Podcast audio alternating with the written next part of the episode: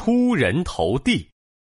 哎呀，哥哥，快点走啊！你像个蜗牛似的，晚了就赶不上考试了。好嘞，不过这路上的风景太美了，好想写一首诗啊！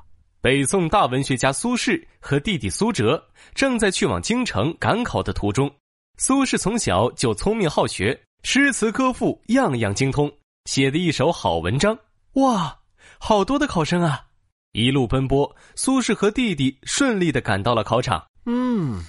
听说今年的主考官是翰林学士欧阳修，他可是咱们北宋最厉害的文学家。欧阳修是苏轼心中的偶像，他自信的说：“我一定要考出好的成绩，然后去拜访欧阳大人。”哦，对了，听说欧阳大人的得意弟子曾巩也来参加考试了。哥哥，我相信你一定会胜过曾巩，取得第一名的，加油啊！哈哈，谁能考第一，就要凭本事看实力了。我们还是快进考场吧。考场中，苏轼看了看题目，沉思了一会儿，提笔蘸墨写了起来。刷刷刷，不久，苏轼就洋洋洒洒的写了一篇精彩绝伦的文章。嗯，这都是些什么狗屁不通的文章？看了半天，不知道说的是啥。主考官欧阳修正皱着眉头批阅考卷。哎呀，这些考生的文风怎么都这样浮夸呀？真让人头疼！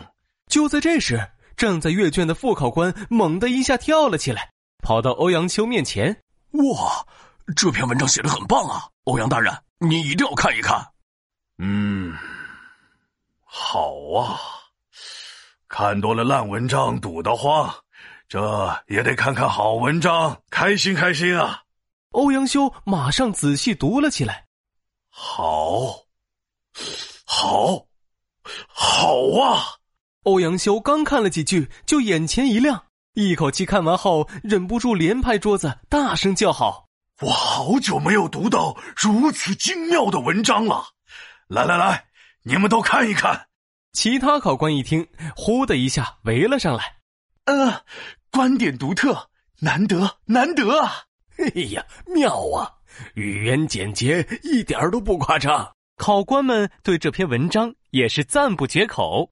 欧阳修又低头看了一遍，暗暗想到：“嗯，这篇文章无论是文采还是观点，都应该评为第一。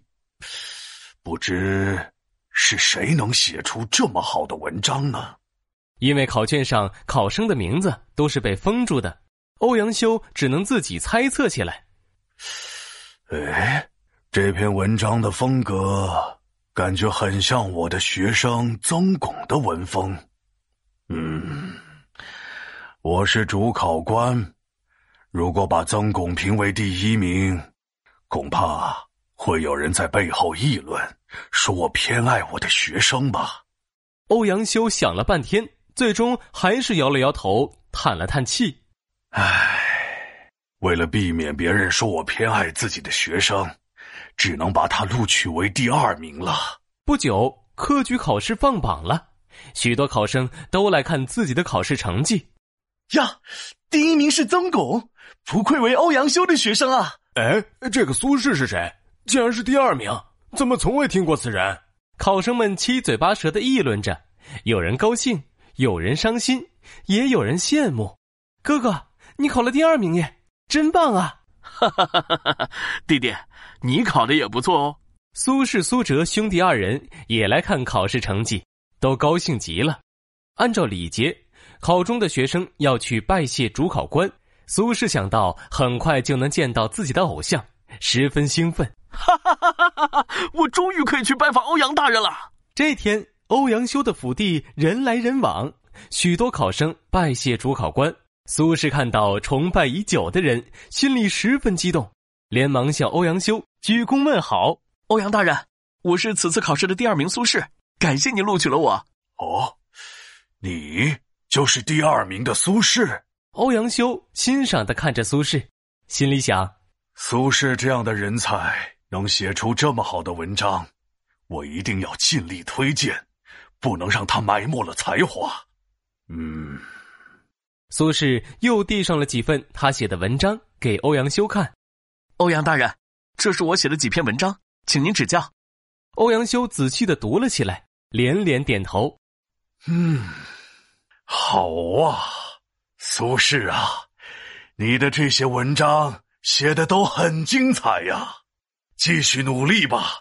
说着，欧阳修捋了捋长胡子，对众人笑着说：“ 哈哈哈哈哈哈！我读苏轼文章的时候，不知不觉汗都出来了，真是痛快呀！他的文学水平超过了我，我应当帮助这位有才华的青年，让他有出人头地的机会呀！”在欧阳修的帮助下，苏轼的文章越写越好。凭着自己的才华和努力，苏轼最终成为了我国著名的唐宋八大家之一。出人头地这则成语出自宋代欧阳修的《与梅圣谕书》，形容超出一般人。